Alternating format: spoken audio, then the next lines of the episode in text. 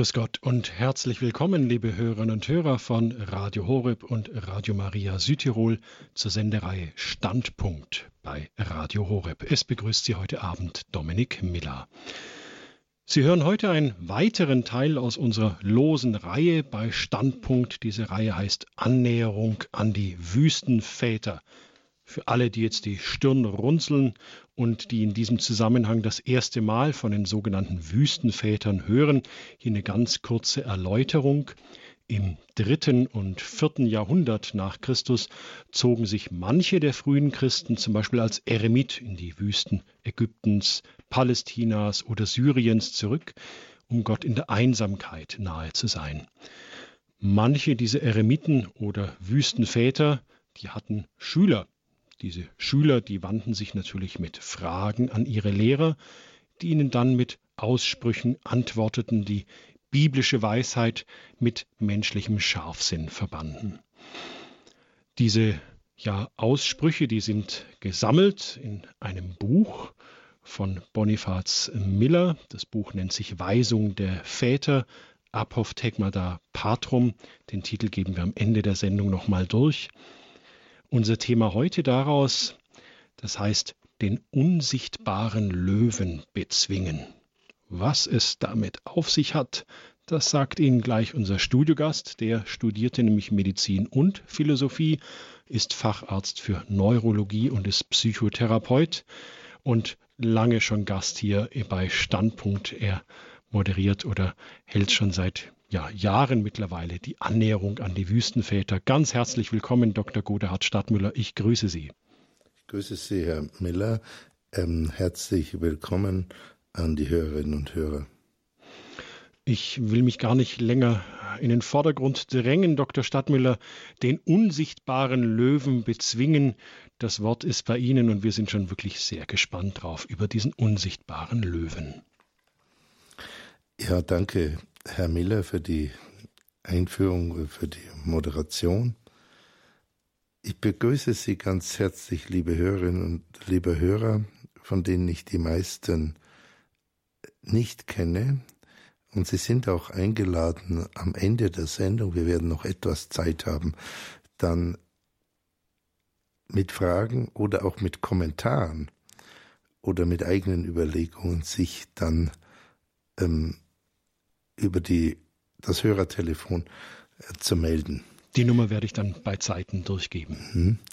Äh, ich mache das ja immer so, dass ich ein äh, bisschen nach dem auch vom heiligen Augustinus überlieferten, aber nicht nur von ihm überlieferten Wort tolle et lege, nimm und lies, die Apophthegmata, also diesen Band mit den Geschichten der Wüstenväter, Aussprüchen der Wüstenväter aufschlage und äh, jenes Apophthegma, jener Abschnitt, auf den mein Blick fällt, der ist es, den nehme ich, um etwas zu verstehen. Und das hat den Vorteil, dass ich in gewisser Weise nicht das für mich mir zu Herzen nehme und Ihnen auch nahebringe, was mir im Moment in den Kram passt oder was ich interessant finde, sondern ich nehme das, auf das mein Blick fällt. Das heißt, ich nötige mich, ähm, mich mit dem zu beschäftigen, was da ist. Und damit begegne ich, habe ich den Eindruck, ähm, den Wüstenvätern sozusagen direkter. Denn die Wüstenväter haben es ähm, den Menschen, mit denen sie zu tun hatten, ähm, keineswegs immer leicht gemacht. Sie haben es ihnen auch nicht besonders unangenehm gemacht. Das war für sie nicht der Punkt. Ähm, es besonders ähm, unangenehm oder unverständlich zu machen, aber auch nicht besonders verständlich. Der Punkt, glaube ich, der Fülle von jenen Wüstenvätern, von denen wir über die Jahrhunderte mündlicher Überlieferung und dann über die schriftliche Überlieferung Kenntnis haben, ist, dass sie geniale Seelenführer waren. Das heißt, dass sie verstanden, nicht nur was in einem anderen Menschen oder mehreren Menschen vor sich ging, das wäre schon ganz schön viel, sondern darüber hinaus, was genau der, die richtige Weise ist, um mit jemand zu sprechen, nicht, und darauf werden wir noch kommen, um ihn oder sie zu belehren, sondern um sie zur Umkehr äh, zu bringen. Und das kann manchmal eine sehr sanfte, manchmal eine sehr harte, manchmal eine sehr paradoxe, manchmal eine sehr plausible Form annehmen. Insofern, auch wenn man nur in Anführungsstriche Kommunikation oder wie spreche ich mit Menschen gut lernen wollte, dann wären die Wüstenväter wirklich ein, eine ganze Felswand voller Springquellen, aus denen man lernen könnte. Ähm, das heutige Apophthegma scheint tatsächlich nur ein Ausspruch zu sein. Ich habe das ja bei anderen Sendungen häufiger gesagt, dass in gewisser Weise die Apophthegmata zu übersetzen als Aussprüche ist ähm, nicht falsch, aber es ist auch nicht ähm, eine sehr gute Übersetzung. Ähm, denn es sind oft nicht primär Aussprüche im Sinne von Lehrreden, ähm, sondern es sind Beschreibungen von Begegnungen. Bei dem heutigen Apophthegma äh, ist nicht gesagt, zu wem ähm, derjenige, der das spricht, äh, überhaupt spricht. Und deshalb scheint es wirklich erstmal ein Ausspruch zu sein. Aber wenn wir dem genauer äh, nachgehen, und äh, das tun wir heute Abend, mindestens bis zum gewissen Grad, dann werden wir feststellen, dass der scheinbare Nur-Ausspruch weit davon entfernt ist, eine Lehrrede zu sein, sondern tatsächlich etwas über Begegnung sagten, Begegnung in dem doppelten Sinn. Ähm, Begegnung mit anderen, mit dem Nächsten, den wir ja lieben sollen, ähm, und mit sich selber. Ich lese Ihnen das kurze Apophthegma vor. Wiederum sprach er, also er ist in diesem Fall Abbas Päumen, wiederum sprach er, als David mit dem Löwen zusammengeriet, da packte er ihn an der Kehle und tötete ihn. Wenn wir nun unsere Kehle und unseren Bauch niederhalten, dann werden wir mit Gottes Hilfe den unsichtbaren Löwen bezwingen.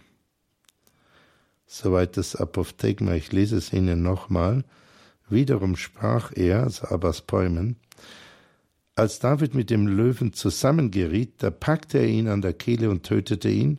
Das ist ein ungefähres Zitat aus dem ersten Buch Samuel beziehungsweise dem ersten Buch der Könige. Und dann sagt äh, Abbas Päumen weiter, wenn wir nun unsere Kehle und unseren Bauch niederhalten, dann werden wir mit Gottes Hilfe den unsichtbaren Löwen bezwingen. Und dieses, ähm, dieser kurze Doppelsatz wurde lange tradiert, weil er für viele Mönche und Nonnen aus der Zeit der Wüstenväter, dritten, vierten, fünften Jahrhundert ähm, wichtig geworden war. Was kann er uns sagen? Abbas Päumen äh, gehört zu jenen Wüstenvätern, von denen uns mit die meisten Geschichten und Aussprüche, das sind glaube ich etwas über 100, überliefert wurden. Er lebte angeblich von 340 äh, bis 450, er wäre also 110 Jahre alt geworden. Ist wohl als junger Mann zusammen mit mindestens zwei seiner Brüder in das beginnende Mönchtum, in diese Form der Klöster, die sich ja damals erst herauskristallisiert haben, gegangen, also in eine Gemeinschaft von, in dem Fall Männern, die ähm, das Ziel hatten, Gott möglichst nahe zu sein, ihre Seele zu retten und dies als Jünger auf dem Weg, den Christus, Jesus Christus ihnen vorzeigte.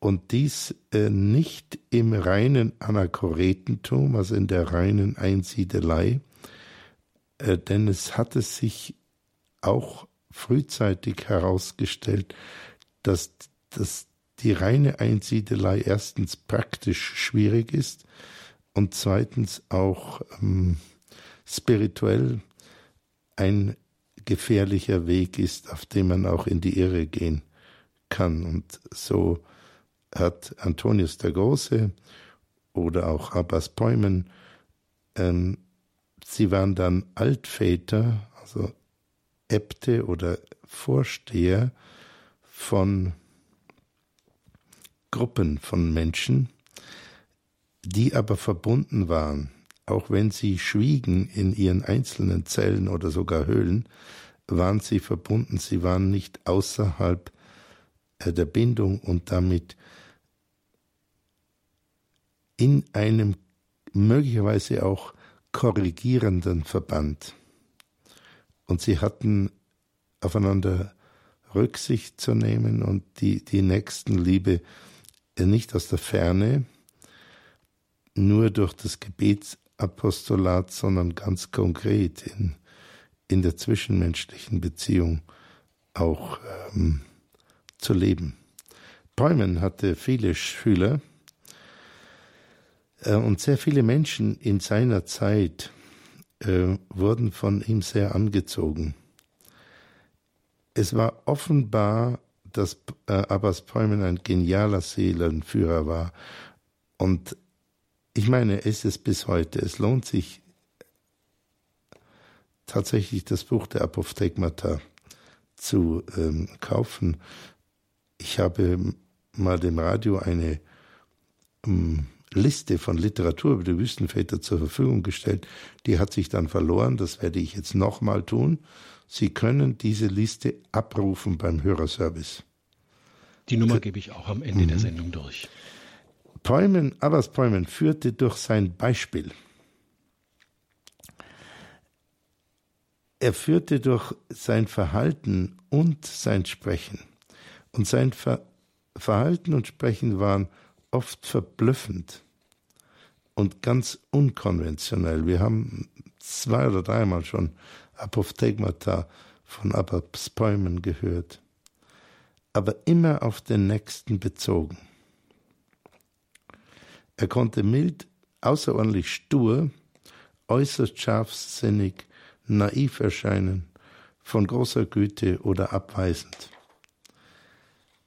Er hatte sozusagen keine Manier, er hatte keinen Stil, wie man umgeht, sondern der Nächste in dem Moment, wo er etwas braucht,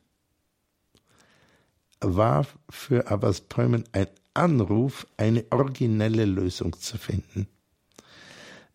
Und auch in dieser Hinsicht war er ein bisschen, nach meiner Ansicht, ein Stück weit Christus auch ähnlich, der auch außerordentlich originell war, zum Teil brüsk, zum Teil ganz zärtlich, ähm, die unterschiedlichsten Tönungen zeigte.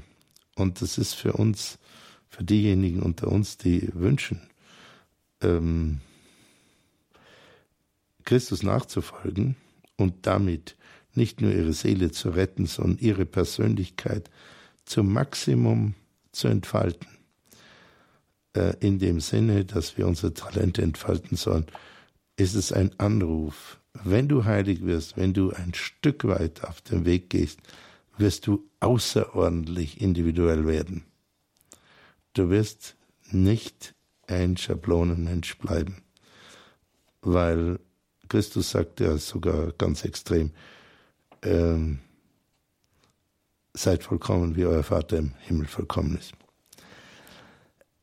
Aber Speumann hatte die Gabe, in eine Seele zu sehen, zu verstehen, was der andere braucht, um sich zu seinem Heil zu bewegen. Und er tat das mit Hingabe. Die Hingabe konnte auch bestehen darin, dass er nichts machte. Dass er den Prozess im anderen einfach dadurch stark werden ließ, dass er nicht eingriff. Ähm, Bäumen hatte, so scheint mir, die Kardinaltugend der Einsicht, die Liste der Kardinaltugend sind ja von dem Propheten Jesajas formuliert. Und über diese Kardinaltugenden sprach auch oder spricht noch unser jetziger Papst.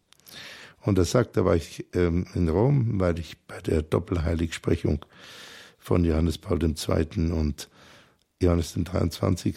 in Rom war. Ähm, da habe ich das auch gelesen. Die Einsicht, sagt äh, Papst Franziskus, ist nicht äh, Intelligenz im üblichen Sinn sondern, und das finde ich eine außerordentlich starke Aussage, sondern die Fähigkeit, etwas so zu sehen, wie Gott es sieht. Also zu den Kardinaltugenden gehört die Tugend der Einsicht, in Richtung darauf zu gehen, dass wir etwas so sehen, wie Gott es selbst sieht. Diese Fähigkeit einen anderen Menschen oder sich selbst so zu sehen wie Gott, ein Selbst oder andere Menschen sieht und damit Gottes Heilsplan zu verstehen, die Wirkung der Gnade wenigstens ein Stück weit zu erfassen, um die unglaubliche Komplexität und Feinheit äh, wie Gott eingreift, ohne unsere Freiheit zu vernichten. Dies kann ein Mensch, denke ich sicher, nur zu einem gewissen Grad erreichen, denn die absolute Intelligenz und Einsicht des allmächtigen Schöpfers bleibt äh, überlegen. Das ist der eine Punkt. Zweitens aber sind wir Menschen nach dem biblischen Glauben geschaffen als Gottes Ebenbild. Und obwohl wir durch die Ursünde und unsere persönliche Sündhaftigkeit, von der insbesondere die Heiligen überzeugt sind, die ganz überzeugt, alle waren sie ganz überzeugt, dass sie äh, wirklich Sünder sind, ganz zutiefst kann man wunderbar bei Johannes dem 23. immer wieder lesen. Obwohl wir durch diese, die Erbsünde und unsere Sündhaftigkeit in dieser Gott-Ebenbildlichkeit getrübt sind und diese Ebenbildlichkeit ein Stück wie ein Spiegel, in dem man mit der Faust hineingeschlagen hat, ähm, ein zersplittertes Bild abgibt, bleibt sozusagen der Daumenabdruck des Schöpfers in jedem Menschen. Soweit können wir das nicht ruinieren, dass nicht das, was Gott einmal gesagt hat, dass er den Menschen nach seinem Bild schafft, äh, völlig vernichtet wird. Und jeder oder jede von uns, Sie liebe Hörerinnen, Sie liebe Hörer, auch an mich gerichtet gesagt, jeder von uns kann versuchen, wieder mehr zum Ebenbild zu werden.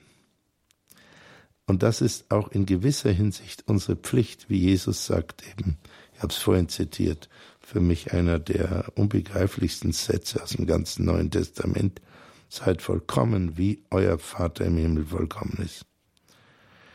Eine ungeheure Pflicht, beziehungsweise eine ungeheure Einladung, Jesus sagt in gewisser Weise, meine liebe Jüngerin, mein Jünger, mache dich auf, so vollkommen zu werden, wie der Vater im Himmel ist, ein Weckruf. Und die Heiligen können wir als Beispiele nehmen, wie es möglich sein kann, wieder Gott ähnlicher zu werden. Und in der katholischen Kirche und in der orthodoxen Kirche wird ja ähm, Abbas Bäumen als, als Heiliger angesehen und auch verehrt. Der dritte Punkt zu diesem Thema der Einsicht, also wie Papst Franziskus sagt, ähm, die Welt oder Teile der Welt oder sich selber ein Stück weit so zu sehen, wie Gott sie selbst sieht.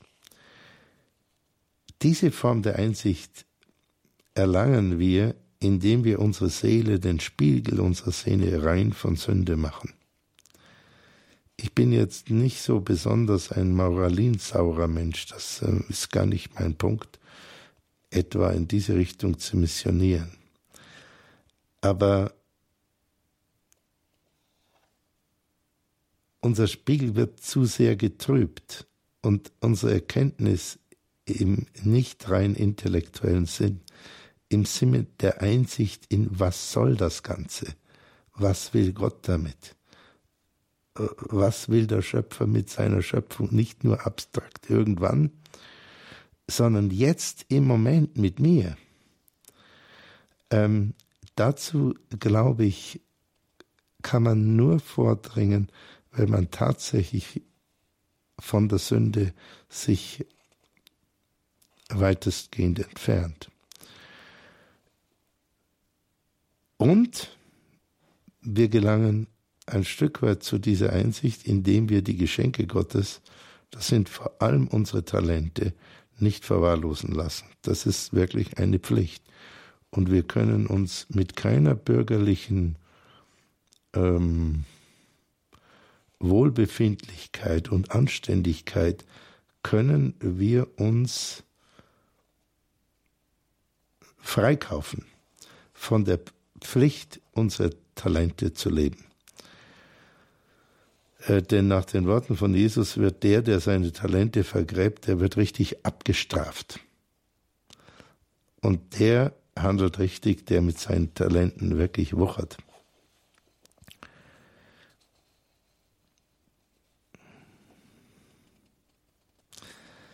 Wir erlangen diese Einsicht, diese Sicht, wie Gott, ein Stück weit wie Gott die Welt sieht, nicht primär durch menschlichen Scharfsinn, ein so hohes Gut, der auch immer ist, sondern durch einen in gewisser Weise inneren Blick auf die Welt, der durch die Gnade gegeben wird. Und deshalb sagt Jesus, und ich glaube, das hängt sehr damit zusammen, Vater, ich preise dich, dass du das vor den Klugen verborgen hast. Also nicht nur wissen es die Klugen nicht, sondern der Vater hat es direkt verborgen und den Kleinen geoffenbart hat. Und die Kleinen sind natürlich nicht nur die physisch Kleinen, es sind vielleicht nicht primär die Kinder. In welcher Hinsicht sind es die Kleinen? Mir scheint, es sind die Kleinen, die so sind, wie die Bergpredigt ähm, es naheliegt, die im geistlichen Sinn arm sind, das heißt, die wissen, dass sie es nicht selber machen. Auch der Hochmut der Erkenntnis muss zurückgenommen werden und diese Zurücknahme, also die Demut, keine Einsicht zu haben, erlaubt dann die Einsicht im Sinne der Tugend, von der Jesajas spricht und von den, der unser jetziger Papst auch gesprochen hat. Äh, ein vierter Punkt ist, für die Christen ist Jesus Gott. Und Jesus spricht zu uns über Gott und er zeigt uns direkt, wie Gott ist. Ein Beichtvater schlug mir einmal vor, in den Evangelien einfach nachzulesen, was Jesus über Gott sagt. Er sprach nämlich viel über Gott oft oder zumeist in Gleichnissen. Und die Aussagen sind sehr stark und gleichzeitig sind sie doch nur ein Teil, weshalb Jesus sagt, ich bin der Weg, die Wahrheit und das Leben. Und er zeigt es an seinem Leben, wie Gott ist.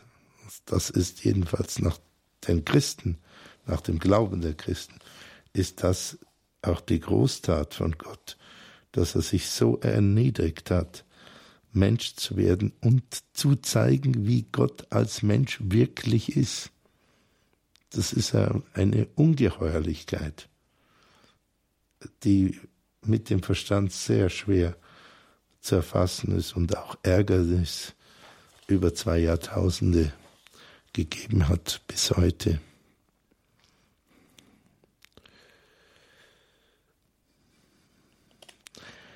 Wenn wir hier jetzt zu ähm, diesem Apophthegma zurückkehren, der oft milde, manchmal auch harte Liebe Abbas Päumen sprach stets aus der brennenden Liebe heraus, andere zu bewegen, umzudenken. Das scheint mir bei Abbas Päumen so hinter all seiner Handlung und, und seinen Aussprüchen zu sehen. Er wünscht, dass andere wirklich umdenken im Sinne des Wortes von Jesus Christus, Metanoete, was oft äh, übersetzt wird mit kehr, kehrt um. Eigentlich wörtlich heißt es, denkt um. Und Abbas Päumen belehrt praktisch nie. Also das klassische Belehren gibt es bei ihm praktisch nie. Sondern er hilft jemand anderen umzudenken, dass der dazu kommt, wirklich eine Änderung zu machen, die eine Änderung bedeutet, eine existenzielle Änderung. Es scheint mir so, dass äh, Abbas Feumann mit einem modernen Wort zu sprechen schon sehr gut wusste, dass Ratschläge oft Nackenschläge sind und überhaupt keine Einladung zum Umdenken. Und je länger ich über diesen Aspekt der menschlichen Beziehung nachdenke, desto stärker glaube ich, äh, dass wir nicht auf der Erde sind, um einander zu belehren, was sehr häufig passiert zwischen Menschen, in Familien vor allem auch, zwischen Eheleuten, dass sie immer einander belehren und kritisieren, sondern äh, wir sind ähm, einander gegeben, um einander zu unterstützen, umzudenken. Das ist aber was ganz anderes als belehren. Bäumen rief äh, auf verschiedenste Weise auf, je nach der Situation. Ähm, und die meisten wohl seiner Handlungen und Aussprüche wurden tradiert, weil sie ein Segen waren äh, für viele. Und das können sie auch für uns sein. Und das wünsche ich Ihnen, liebe Hörerinnen und lieber Hörer. Und unter diesen Gesichtspunkten möchte ich nochmal äh, das lesen, was ähm, Abbas Päumen sagte. Als David mit dem Löwen zusammengeriet, da packte er ihn an der Kehle und tötete ihn.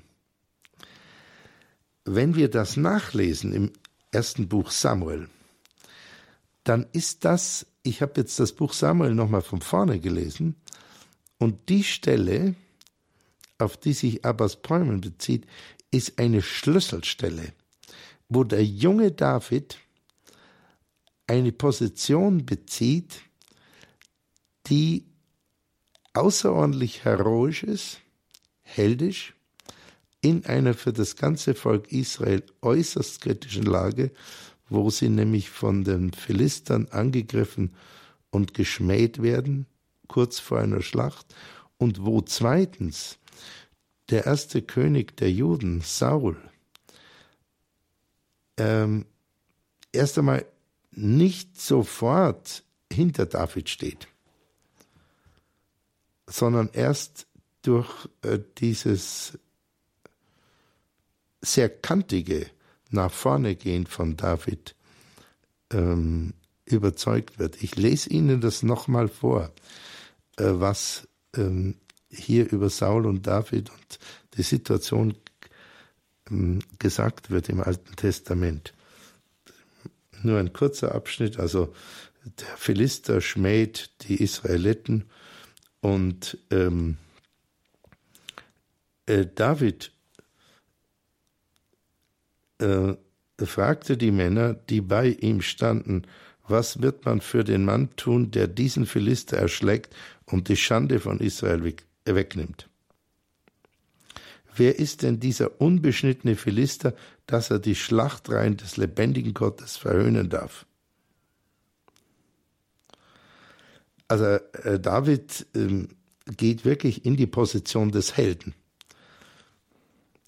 Die Leute antworten ihm dasselbe, das und das wird man dem tun, der ihn erschlägt.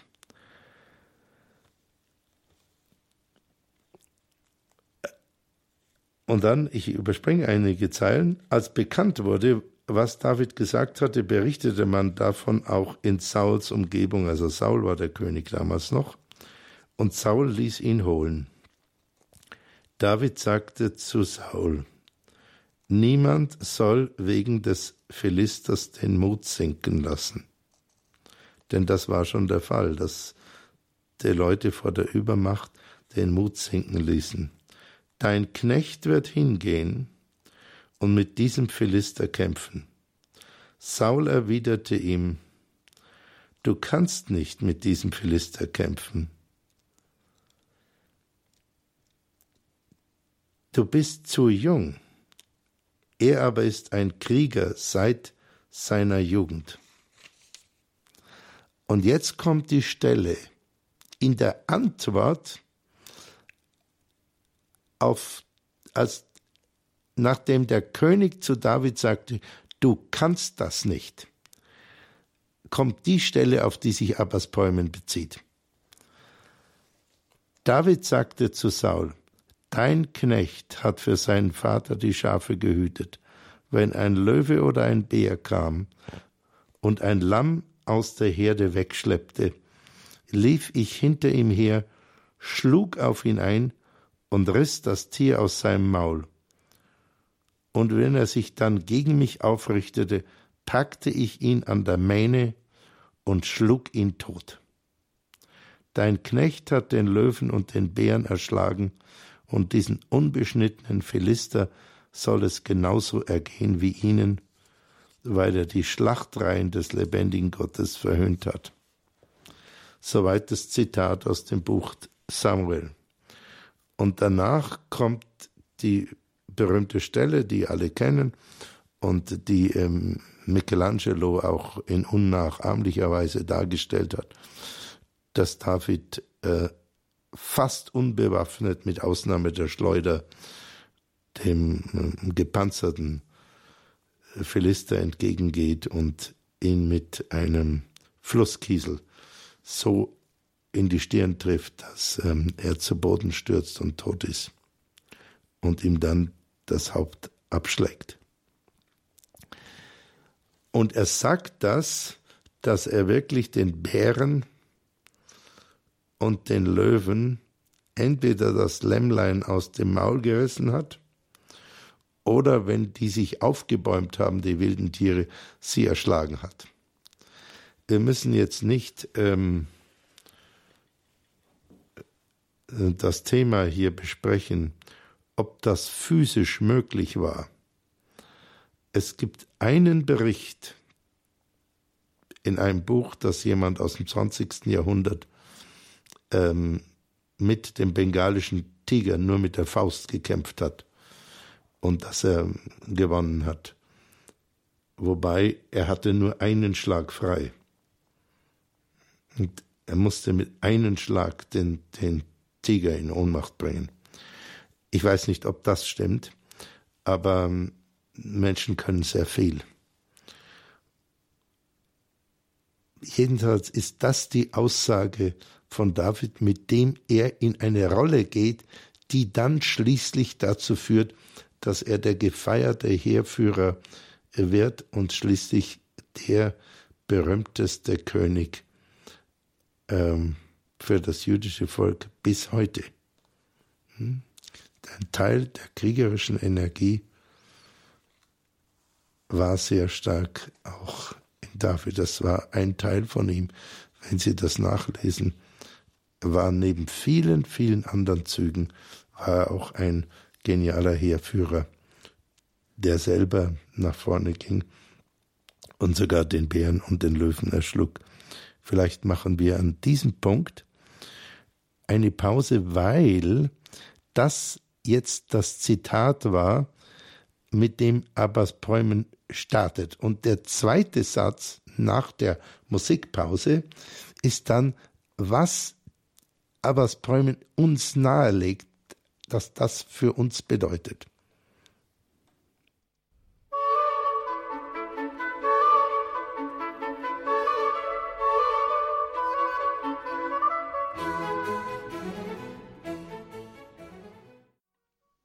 Sie hören Standpunkt bei Radio Horeb heute mit einem weiteren Teil aus der losen Reihe Annäherung an die Wüstenväter.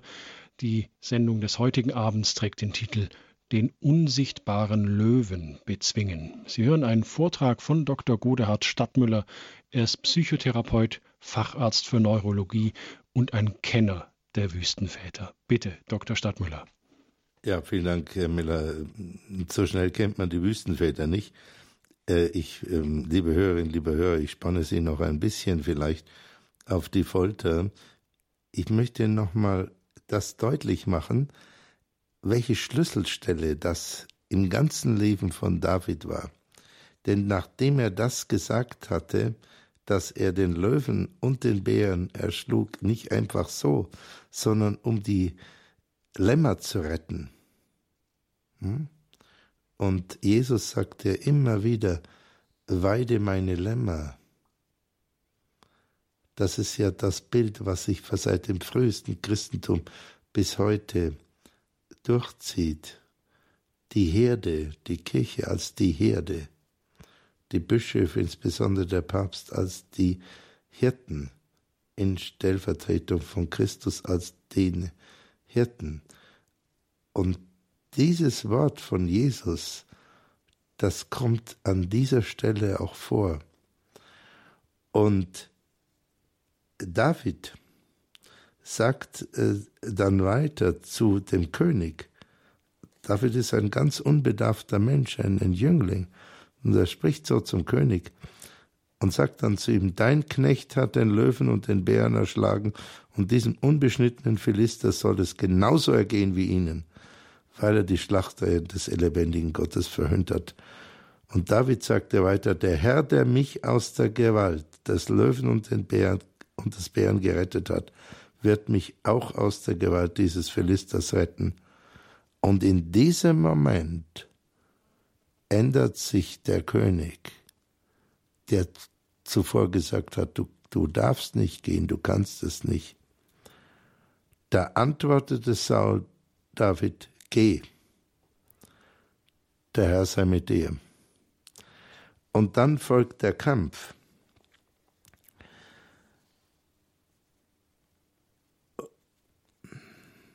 Und nach dem Kampf sagt der, fragt der König einen ihm nahestehenden, äh, wessen Sohn ist der junge Mann? Und der andere antwortet, so wahr du lebst, König, ich weiß es nicht. Und der König sagte, typisch König, dann erkundige dich, wessen Sohn der Knabe ist. Als David zurückkehrte, nachdem er den Philister erschlagen hatte, nahm ihn der andere Bekannte Abner mit und führte ihn zu Saul. David hatte den Kopf des Philisters noch in der Hand. Das ist alles nicht metaphorisch. Das ist ganz eine harte Wirklichkeit. Saul fragte ihn, wessen Sohn bist du, junger Mann? David antwortete, Sohn deines Knechtes Isai aus Bethlehem. Und danach äh, startet die Freundschaft zwischen Saul und dessen Sohn mit David und das führt dann schließlich dazu, dass David als ganz junger Mann zum König wurde, weil er diese Energie hatte, den Löwen das Lamm zu entreißen und notfalls ihn sogar zu töten. Also, Bäumen sagte, als David mit dem Löwen zusammengeriet, da packte er ihn an der Kehle und tötete ihn. Und jetzt kommt die Interpretation an dieser Stelle und in Bezug zur Gegenwart und zum spirituellen Leben. Aber Speumann sagt, wenn wir nun unsere Kehle und unseren Bauch niederhalten, dann werden wir mit Gottes Hilfe den unsichtbaren Löwen bezwingen. Er schlägt uns vor, den unsichtbaren Löwen zu zwingen, zu bezwingen, was immer das heißen mag, dem gehen wir noch nach, was das dann heißen wird. Und er sagt, es sind drei Faktoren. Also es ist nicht äh, beliebige Fülle von Tugenden und, und Taten und so weiter, sondern es sind drei Faktoren, wodurch wir den unsichtbaren Löwen bezwingen. Erstens, die Kehle niederhalten. Zweitens, den Bauch niederhalten. Und drittens, Gottes Hilfe. Es ist nicht Gottes Hilfe allein, aber es ist auch nicht unsere Handlung und unser Willen, unsere Kehle und unseren Bauch niederzuhalten allein. Es ist eine Verbindung davon. Und was heißt es, unsere Kehle niederzuhalten? Vielleicht machen wir hier noch mal einen ganz kleinen Moment Pause und für Sie die Einladung auch über vielleicht einen Moment innezuhalten und dem Satz von Abbas Päumen nachzusinnen, was es für sie auch heißen kann, wenn du nun deine Kehle und deinen Bauch niederhältst, dann wirst du mit Gottes Hilfe den unsichtbaren Löwen bezwingen.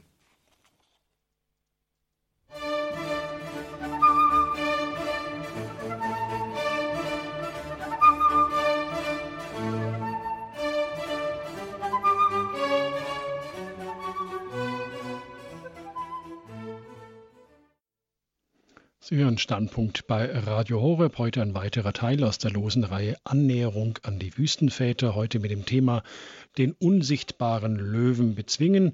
Dr. Godhard Stadtmüller ist Psychotherapeut, Facharzt für Neurologie. Er hält uns einen Kurzvortrag zu diesem Thema. Und wir haben uns gerade Gedanken darüber gemacht, ja, wie wir unsere Kehle niederhalten. Dr. Stadtmüller, bitte. Ja. Ähm, Vielleicht hören einige ähm, Hörer oder Hörerinnen Hörer ähm, sehr schnell äh, die Kehle, wie als würde es um den Appetit gehen. Dann würde man eher die Zunge oder den Gaumen oder den Schlund sagen. Die Kehle ist die Stelle, wo die Stimme generiert wird. Äh, nicht nur das, was wir normalerweise als Sprache, so kodifizierte Worte und Grammatik, ganze Sätze äh, bezeichnen, das auch, aber auch jede Form von Lautäußerung wird in der Kehle generiert. Und ähm, wir sprechen uns aus mit unserer Stimme mehr noch als mit unseren Worten. Die Stimme, wenn man genau hinhört, kann sehr schwer lügen, so wenig wie Mimik. Die Sprache kann bekanntlich sehr gut lügen. Darum kann auch eine geschriebene Sprache viel leichter uns belügen als eine mündliche Sprache, weil wir in der mündlichen Sprache immer den Klang mithören, der durch die Kehle gebildet ist. Und äh, die Aussage von Jesus ist sehr stark, wem das Herz voll ist, dem geht der Mund über. Das heißt, er wird das sagen, was wirklich in ihm ist. Aber nicht unbedingt mit Worten, aber sehr wohl mit seinem Mund und mit seiner Kehle. Dass das wird aus ihm herauskommen, was tief in seinem Herzen ist. Und im Herzen ist äh, die Bosheit oder die Güte und auch das Himmelreich. Das heißt, das Himmelreich ist innen. Das ist die Aussage von Jesus.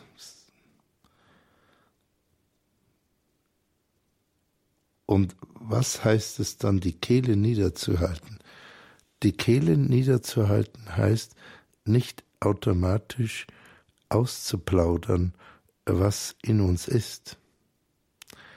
Und auch nicht jeder Tendenz zur Ironie oder zum Schmerzschrei oder äh, zum Wutschrei oder zum Jammern sofort nachzugeben, vor allem aber nicht die Tendenz, andere Menschen herabzuziehen oder klein zu reden oder sich selber auch klein zu reden. Aber Spurman sagt nicht, äh, die Kehle zu verschließen. Er sagt es niederzuhalten. Das heißt, es, es zu kanalisieren. Und wer auf seine Rede und auf seine Stimme achtet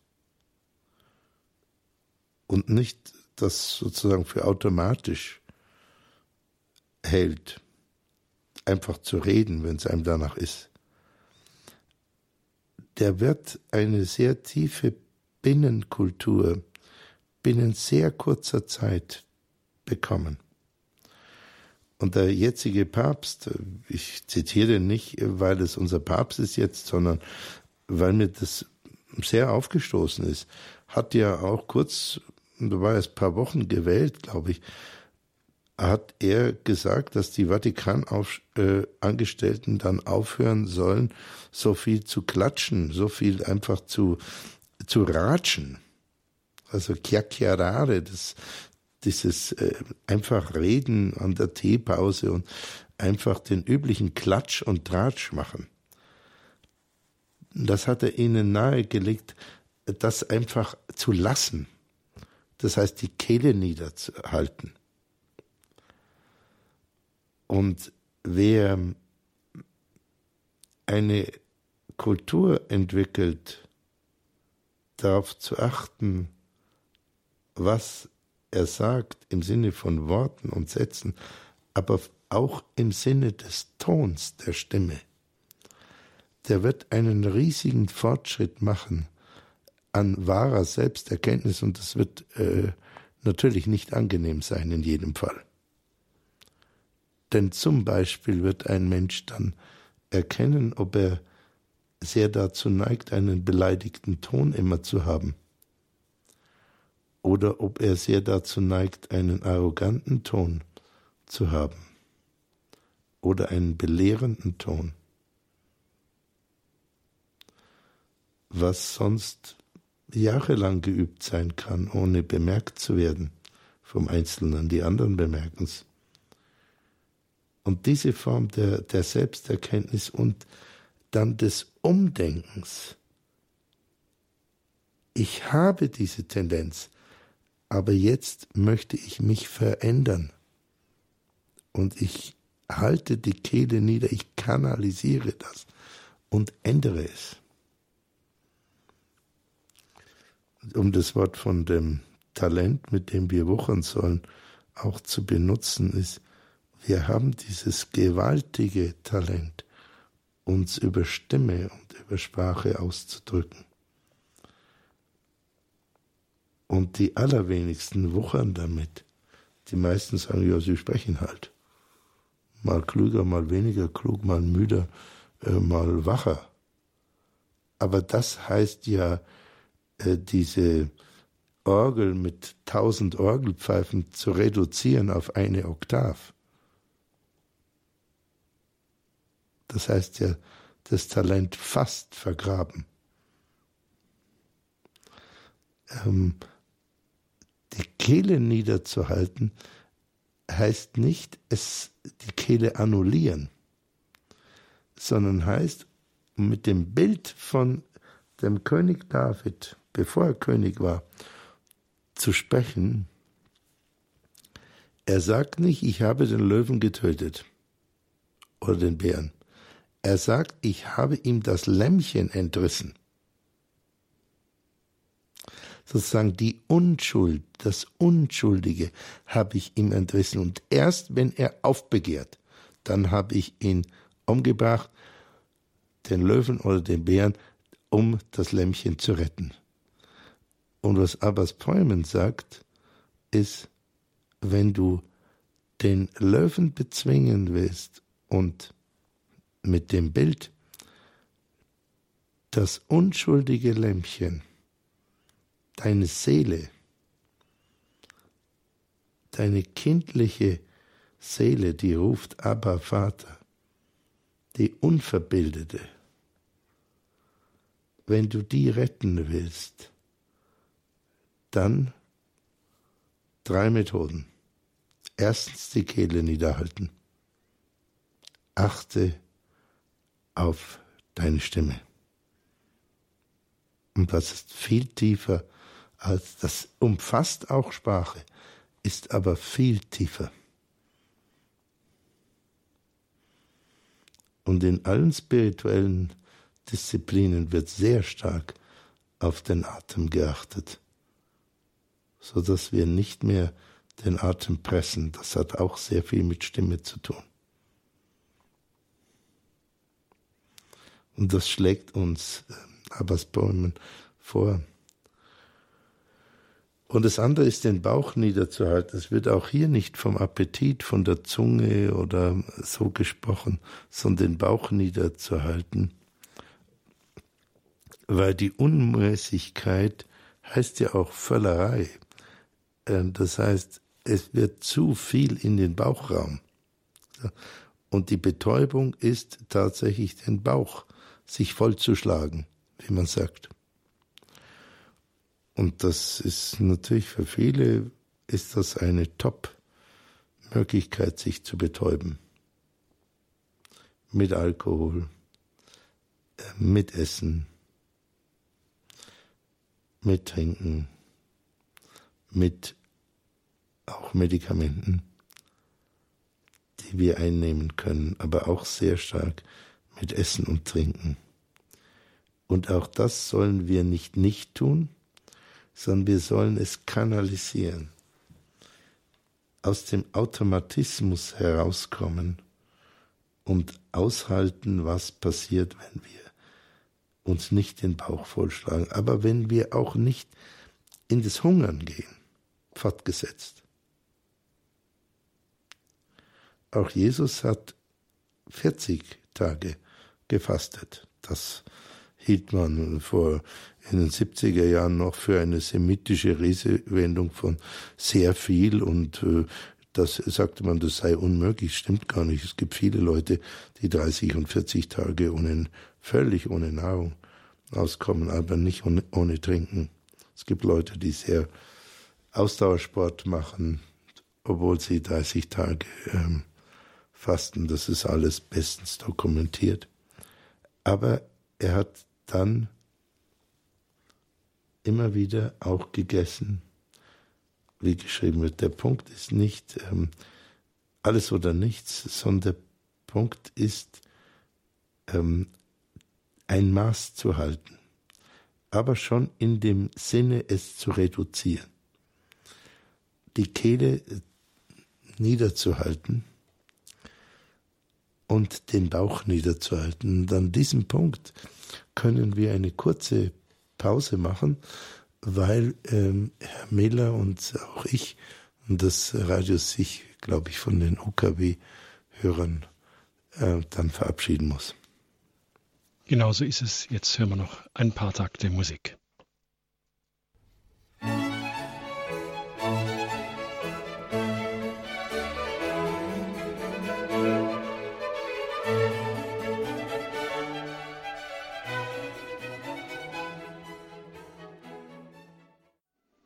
Sie haben eingeschaltet bei Standpunkt bei Radio Horeb heute ein weiterer Beitrag aus der Reihe Annäherung an die Wüstenväter.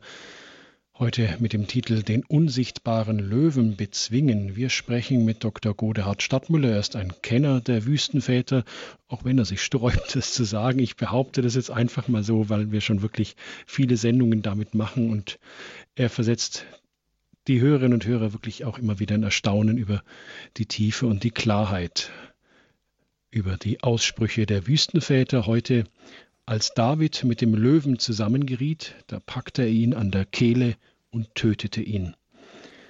Wenn wir nun unsere Kehle und unseren Bauch niederhalten, dann werden wir mit Gottes Hilfe den unsichtbaren Löwen bezwingen.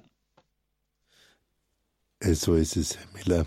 Vielen Dank, dass Sie nochmal klar gesagt haben, dass ich mich nicht für einen Kenner der Wüstenväter ähm, halte. Und tatsächlich je länger ich mich mit ihnen beschäftige, desto weniger das Gefühl habe ich, sie zu kennen, aber desto mehr habe ich das Gefühl, von ihnen eingeladen zu werden, mehr vom Seelenleben und auch vom Heilsplan der Schöpfung, vom Heilsplan Gottes, ein bisschen einen Anglanz zu bekommen.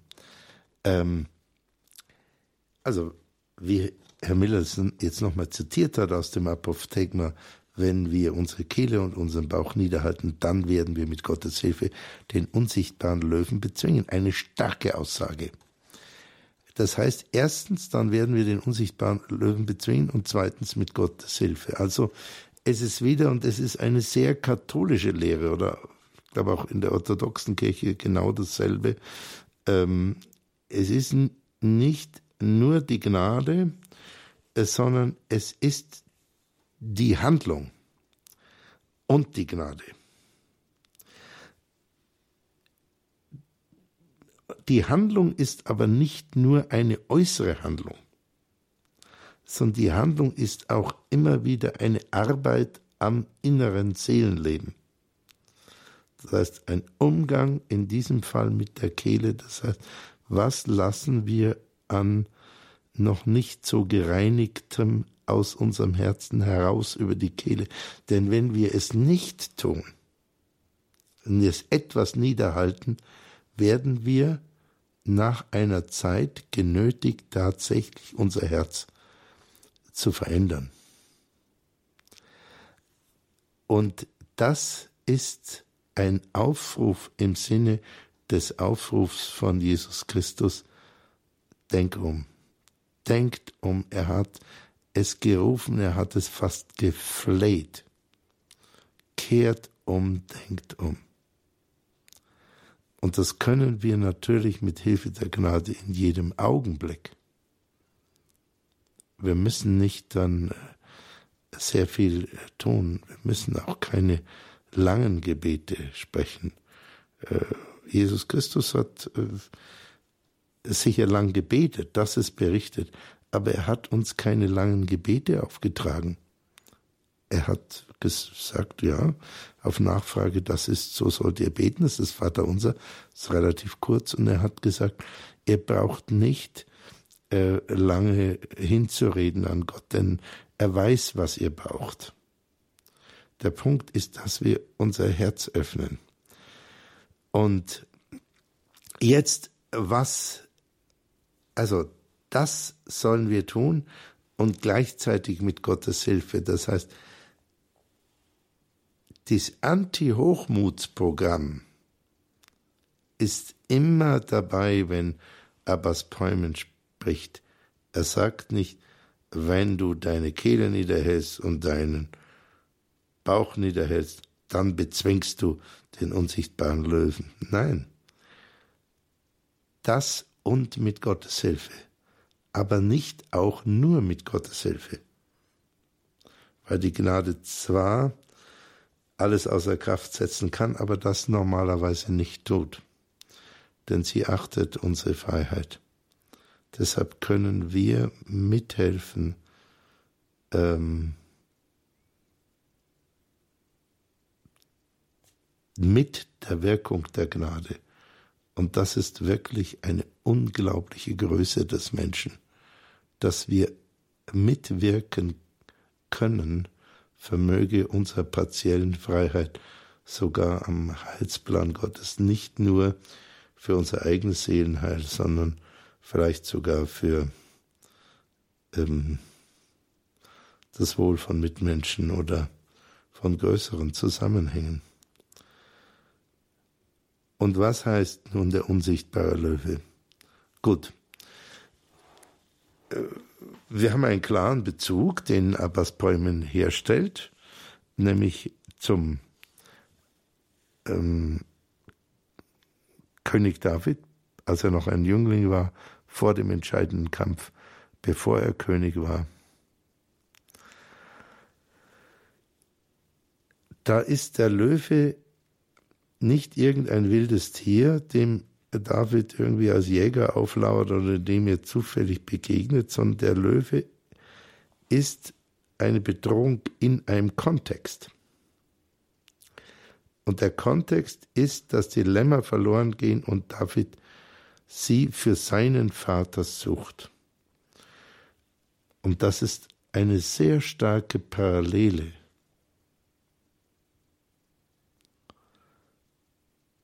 zu der Geschichte vom guten Hirten. Der gute Hirt ist genau der, der die verlorenen Schafe sucht, und das hat David auch gemacht. Und der gute Hirt wird sie mit seinem Leben verteidigen gegen auch völlig überlegene Räuber oder auch wilde Tiere. Und das hat David gemacht. Er hat sie dem Löwen und dem Bär entrissen. Das war das Erste. Und hat nur die wilden Tiere getötet, wenn sie von ihrer Beute, von dem unschuldigen Lämmern nicht abgelassen haben. Wir können das auf sehr wohl auf den unschuldigen Teil in uns, der in Gefahr ist, wirklich zerrissen zu werden, also nicht nur ein bisschen verletzt, sondern wirklich vernichtet. Das ist außerordentlich dramatisch und gefährlich,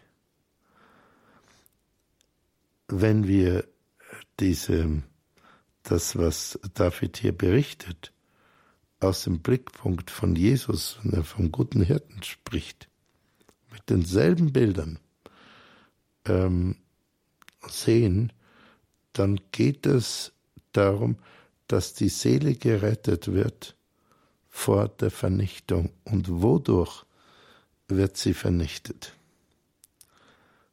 Wofür steht der unsichtbare Löwe?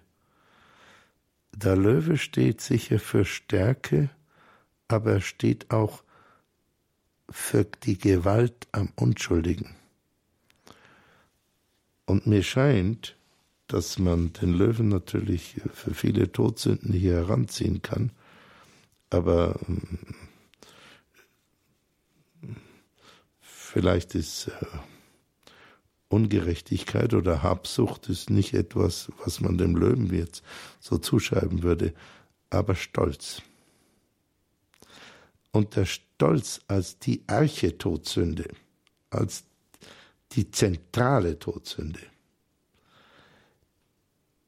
Für diese Form des Hochmuts steht hier der Löwe und der unsichtbare Löwe ist der Hochmut und Abbas Bäumen in der Tradition seit dem Neuen Testament, seit den Paulusbriefen und bis zum bis zu ja, den Mystikern, den Aussagen der Dogmen, dem heiligen Johannes vom Kreuz, ähm, der heiligen Teresa von Avila bis zum heutigen Tag. Die kardinale Todsünde, die, die Sünde, die auch den Teufel sehr auszeichnet, ist vor allem der Hochmut. Und mir scheint, dass der unsichtbare Löwe ist der Hochmut. Und Abbas Bräumen sagt, bezwinge den Hochmut. Dann hast du gewonnen. Ringe ihn nieder, bezwinge ihn, das heißt entreiße ihm das Lamm. Wenn das nicht reicht, dann töte ihn. Und du machst es auf dreierlei Weise. Erstens, um es nochmal zu wiederholen, indem du die Kehle niederhältst. Zweitens, indem du den Bauch niederhältst. Und drittens, mit Gottes Hilfe wirst du ein kleiner, ein kleiner Mensch wirst, der demütig den Vater bittet. Und mit diesem, mit Gottes Hilfe, sagt Abbas Bäumen in, in zwei Worten, in drei Worten, sagt er, das Programm ist Demut mein Freund. Halte die Kehle nieder, den Bauch nieder. Das haben wir ja überall vorbei.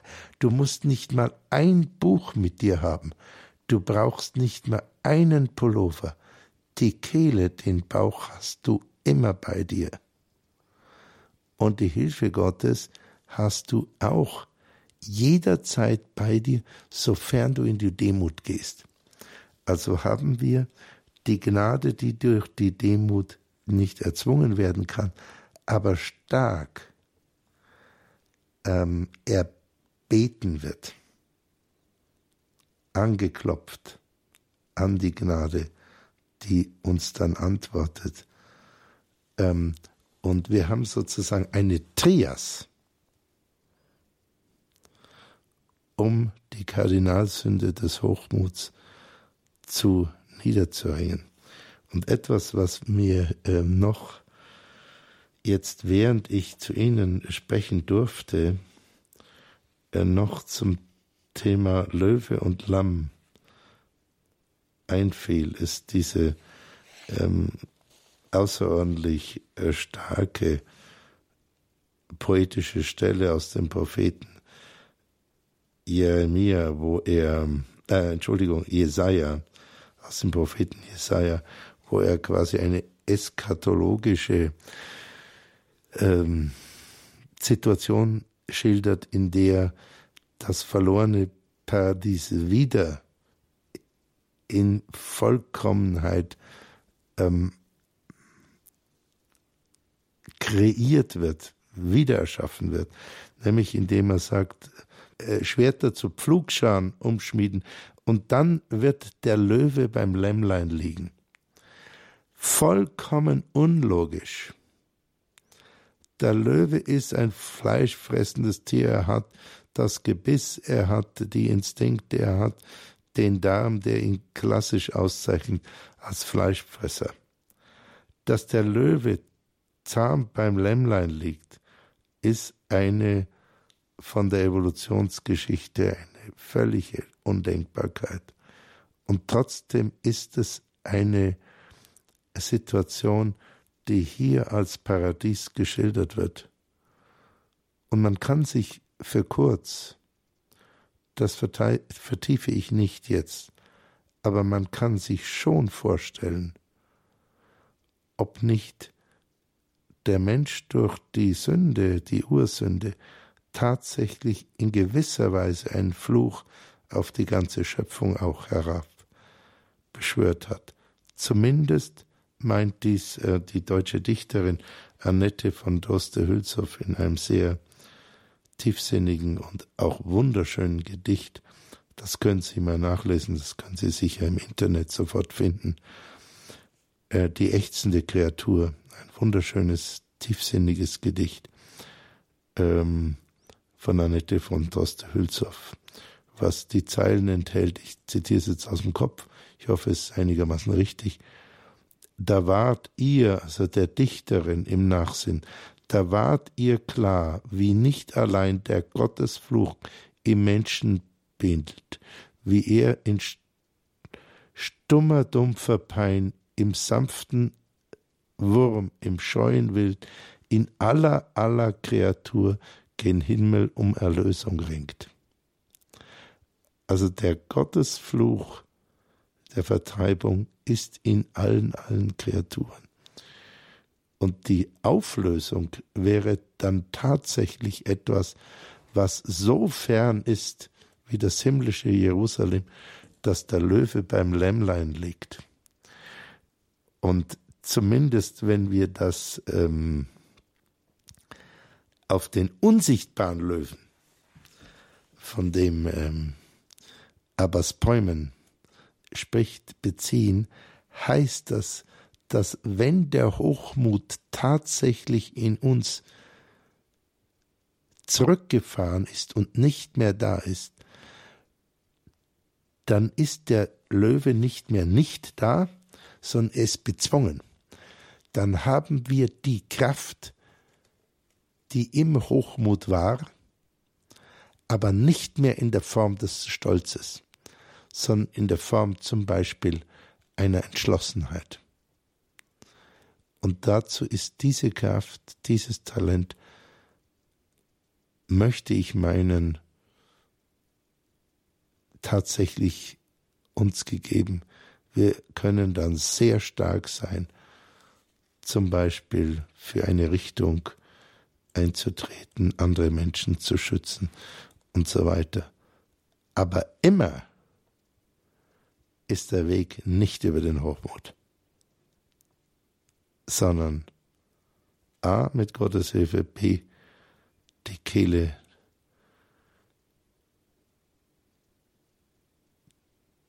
niederzuhalten und C den Bauch niederzuhalten.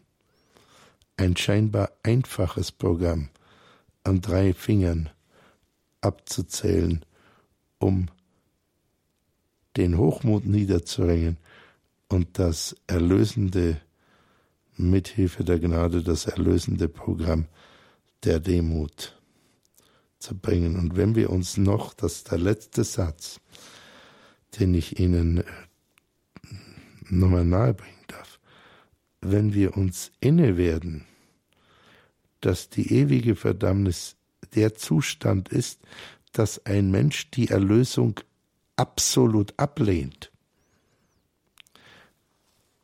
Das heißt, die Barmherzigkeit Gottes im vollen Wissen, was das bedeutet, ablehnt, dann sehen wir, dass diese Form der Ablehnung tatsächlich der Stolz ist, der Hochmut, der sagt, ich mache es allein. Und das ist in der heftigen Form tatsächlich der Teufel. Ähm, und Abbas Päumen sagt damit, den unsichtbaren Löwen, der Hochmut in dir, das ist tatsächlich äh, mehr als die Eintrittsworte des Teufels. Das ist sozusagen ein kardinaler Aspekt, der dich von Gott trennt, mein Freund. Und deshalb ist es keine Kleinigkeit.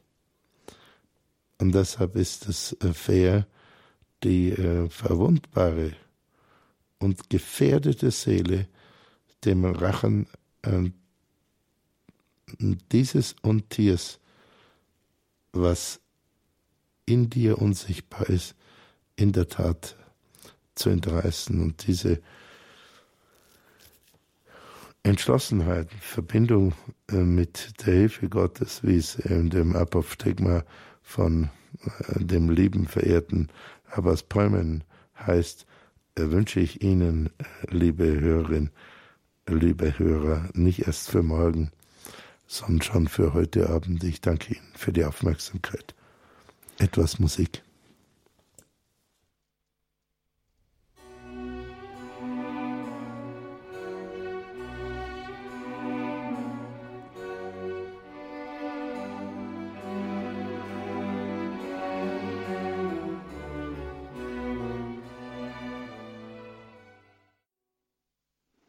Sie hören Standpunkt bei Radio Horeb. Heute wieder ein weiterer Teil aus der Annäherung an die Wüstenväter. Heute mit dem Titel Den unsichtbaren Löwen bezwingen. Ja, wie ist es denn bei Ihnen, liebe Hörerinnen und Hörer? Bezwingen Sie den unsichtbaren Le äh, Löwen? Haben Sie so Erlebnisse gehabt, dass sowas dann auch eine Schlüsselstelle in Ihrem Leben geworden ist, wo Sie mal diesen Löwen bezwungen hat? Können Sie vielleicht berichten von sich oder von anderen, die Sie kennen, wo dann aus dem Hochmut die Entschlossenheit geworden ist? Heute Standpunkt Annäherung an die Wüstenväter. den unsichtbaren Löwen bezwingen. Wir sind im Gespräch mit Dr. Godehard Stadtmüller. Herr Dr. Stadtmüller, Sie haben in Ihrem Vortrag von Automatismen gesprochen, wo es darum geht, ich zitiere jetzt mal aus dem Apophthegma, ähm, wenn wir nun unsere Kehle und unseren Bauch niederhalten. Ähm, Sie sprachen von den Automatismen, die eintreten, wenn wir Kehle und Bauch einsetzen, dass das quasi so automatisch schon läuft und das irgendwie schien nicht in unserer Hand ist, dass wir ratschen und tratschen, dass wir uns den Bauch vollschlagen. Wie können wir diesen Automatismen Herr werden?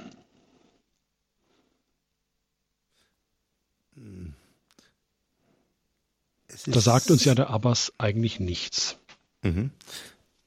Ja, also vielleicht doch ein bisschen was.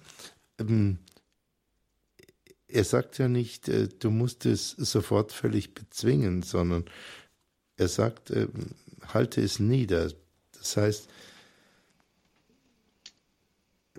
verringere die Tendenz etwas. Also Und immer in kleinen einen, Schritten. Einen Fortschritt machen. Na, klein oder groß, äh, die möglichen Schritte. Aber die Wachsamkeit sozusagen dauernd darauf zu legen oder möglichst dauernd, die wird einen Menschen verändern. Und das können wir ja sehen. Es gibt Menschen, die sehr, sehr üben, sich immer sehr genau auszudrücken in Bezug auf die Frage des Hörers, die Frage des Gesprächspartners. Und sie werden dann ein hohes Maß an Sprachvollkommenheit erreichen. Nicht in dem Sinne notwendigerweise von, von Eleganz in der Sprache, sondern in dem Sinne, genau zu antworten und authentisch zu antworten. Das heißt, mit sich noch in Verbindung zu sein. Und das Plaudern, wie man ja gesagt hat, es gibt jemand, es gibt Leute, die schneller reden, als sie denken, äh, ist, ja, ist ja dann, dass man von sich weg ist. Und dieses nicht mehr bei sich zu sein, dieses ähm, gemütliche Palavern, dieses Unachtsame,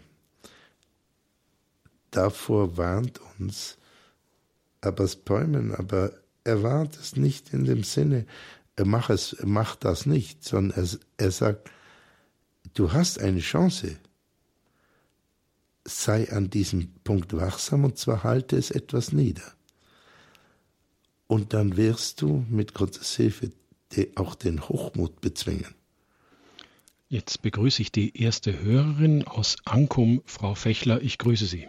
Ja, Herr, grüß Gott, Herr Dominik. Und grüß Gott, Herr Dr. Stadtmüller. Grüß Gott. Ja, ich denke, dass dieser Kampf, wie es ja auch Paulus schon sagt, mit den zwei Naturen, dass der bis zum Tode anhält. Und dass, wenn man das eine vielleicht etwas äh, gemäßigt hat, dass dann der Teufel vielleicht herum und der hat dann wieder andere kleine oder größere Sachen, die er einem vor die Füße wirft, wo man wieder stolpern könnte, wenn man nicht wirklich mit der Gnade Gottes die Gnade Gottes einhält. Aber ich wollte jetzt noch mal etwas anderes sagen. Das ja. Thema war ja den unsichtbaren Löwen besiegen. Bezwingen. Besieg, bitte? Bezwingen. Bezwingen sogar. Mhm. Ja, das äh, ich habe heute einen wunderbaren Diözesantag erlebt von unserer Diözese Osnabrück. Ah ja, Sie sind, und es war ja, sehr schön. schön. So viele Menschen haben sich eingesetzt. Ich kam nach Hause und hörte dann einen Bericht über diese Kampftruppe ISIS. Wissen Sie, das ist ja nun nicht mal der unsichtbare Löwe, der da kämpft, sondern das ist ja wirklich schon ähm, Drache, ein Drache, der ja fast nichts zu bekämpfen scheint. Im Augenblick, äh, wo es so scheint, dass man ihn nicht in den Griff bekommt. Und das ist doch auch für die Menschheit, für jeden einzelnen Menschen, das beschäftigt mich natürlich jetzt mehr als das, was äh, jetzt von den Wüstenvätern gesagt wurde. Mhm. Und das bringe ich halt mal ein weil mhm. wie können wir denn das aufhalten? Wie können wir da was entgegensetzen, wo das ja jetzt schon eigentlich dämonisch ist? Wir, Sie sprachen von der Einsicht als Gabe Gottes, wie auch der Papst äh, das erklärt hat. Wenn man die Dinge von, die Probleme, Konflikte von Gott her sieht, äh, und dann kommt man zur größeren Einsicht darüber, Sie glauben ja das auch, diese ISIS-Gruppe, dass sie von Gott her sehen, von Allah, dass er ja erlaubt zu töten, wenn äh, die anderen einen anderen Glauben haben. Mhm. Und äh, das ist schon, das ist schon also ich finde es für die Christen, die dort leben. Also ich verstehe Sie so, Frau ja Fechler, gesagt, ich verstehe Sie so, dass Sie von einem wirklich realen und sehr konkreten Löwen sprechen. Und jetzt die Frage einfach an Dr. Stadtmüller. Wie denn umgehen im Sinne des Abbas Päumen mit den ganz realen, konkreten Löwen? Danke, Frau Fechler, für Ihre Anregung. Hm. Ja, äh, Frau Fechler, vielen Dank. Also es ist sehr schön, Ihre Stimme zu hören und ähm, Ihre ehrliche Sorge. Ich habe auch, und das freut mich, jetzt gar nicht so das Gefühl, dass Sie von sich selber weg sind und jetzt bei ISIS oder in der Ferne, sondern Sie sind bei sich und Sie fragen sich, und das, ähm, äh, da da haben wir nicht sofort eine einfache Patentantwort. Äh, das ist ja auch letzten Endes das Problem, warum lässt äh, Gott so viel Böses zu. Und ich meine, einen noch größeren Horror als der Nationalsozialismus, das war ja sehr schwer. Aber ähm, sich überhaupt vorzustellen. Ähm, aber auch äh, äh andere massenweise im Südsudan, jetzt äh, im Irak und so weiter, ähm, Bürgerkriege, Ausrottung von Hunderttausenden von Menschen in dem barbarischen 20. Jahrhundert, was sich fortsetzt, ist ein solcher, nicht nur eine Ohrfeige, ist ein Faustschlag ins Angesicht der Humanität. Und ich verstehe sie sehr gut. Was würde Abbas Päumen sagen? Ähm, er sagt dazu nichts. Er sagt, erstmal sagt er dazu nichts. Er sagt etwas über den unsichtbaren Löwen. Und Abbas Päumen würde sagen, hast du mit dir angefangen? Hm? Hast du mit dir selber angefangen, mit deinem Hochmut? Wenn ähm, es ist in gewisser Weise auch, was Jesus sagt, was nützt es, wenn du die ganze Welt rettest und dein, deiner Seele Schaden leidest? Oder wenn du die ganze Welt erkennst? Ähm, das heißt, der Primat, denke ich, von Abbas Päumen her, von Jesus Christus, ist die innere Arbeit. Aber das heißt nicht, dass es nur das ist. Aber wenn wir heilig werden, wenn Sie zum Beispiel ich weiß nicht, das weiß ich ja nicht, das wissen Sie vielleicht selber nur zum Teil, wie weit Sie heilig werden, dann wird Ihnen dazu etwas einfallen. Ich habe, äh, um das zu sagen, wie gesagt, ich habe dazu keine Patentlösung und ich finde das auch wirklich absolut schrecklich und ein Stück weit eine Perversion, natürlich, weil sie den Namen Gottes nach meiner Ansicht missbraucht. Und Sie wissen ja, dass die Masse der muslimischen großen Autoritäten gesagt haben, dass das ganz falsch ist, dass das nicht durch den Koran abgesichert ist. Äh, und trotzdem wird es getan. Aber ähm, ich habe in Rom, äh, gibt es immer viele Bischöfe, die dann natürlich auch kommen, und habe ich eine schöne Rede ähm, vom äh, Erzbischof vom Addis Abeba gehört, wo die Christen auch keinen guten Stand haben in Äthiopien. Und er sprach ein sehr gutes Italienisch und er hat gesagt mit Nachdruck, vertrauen wir auf das Gebet und ich, ich habe das wörtlich im Kopf. Con la preghiera possiamo fare miracoli. Mit dem Gebet können wir Wunder erwirken. Und das in einem Land, wo so viel Gewalt ist und so viel Unterdrückung und so viel Feindseligkeit. Dennoch bleibt Ihre Frage, äh, können wir auch der Handlung etwas tun? Und da können wir uns auch erkundigen und können schauen, was können wir zum Beispiel für einzelne christliche Gemeinden tun. Aber ich würde sagen, der Primat ist ähm, ein innerlicher. Ne? Aber Dr. danke, danke für Ihre Frage. Ich fühle da mit Ihnen mit und fühle auch mit den Christen natürlich mit.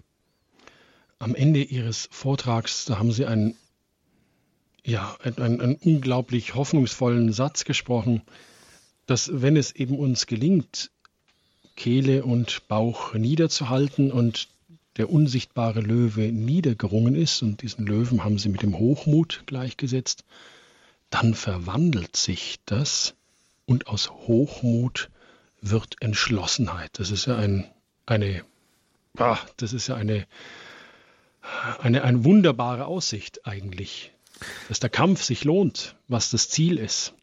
Ja, ich meine, der Kampf lohnt sich ja äh, durch das Niederringen. Ähm, ähm, der Hochmut ist ja, darum ist auch die, äh, die Realmetapher vom Löwen so stark, weil der Hochmut ist ja Stärke verbunden mit Gewalt, die bereit ist, wegen der eigenen Ziele andere zu verletzen oder zu töten. In Worten, in Taten und so weiter. Wenn diese Tendenz, mit Gewalt zu verletzen und zu töten, nicht mehr da ist, dann ist sozusagen die reine Stärke da. Das ist eine neutrale Energie, wie ein Weitspringer hat eine enorme Stärke oder ein Marathonläufer oder ein 10-Kilometer-Schwimmer. Äh, die kann er einsetzen oder nicht.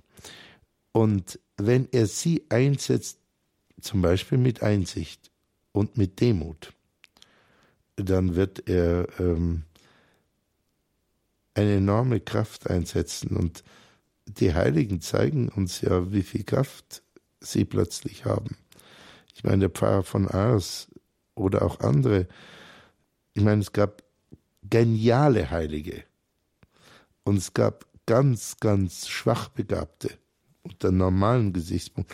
Pfarrer von Ars war zu wenig begabt, um Priester zu werden. Er durfte das nicht. Und über einen Umweg ging es dann gerade noch. Und was für ein Seelenführer wurde er. Zehn Stunden, zwölf Stunden im Beichtstuhl und die Leute standen an. Äh, wir bekommen dann andere Stärken. Aber ich darf noch mal diese äh, zu der letzten Hörerin zurückkommen. Jeder hat eine Chance an seinem Platz. Und Sie werden, liebe Frau, äh, Frau Fechler. Fechler, werden wahrscheinlich in den nächsten 20 Tagen einem Moslem begegnen. Und Sie können ihm so oder so begegnen.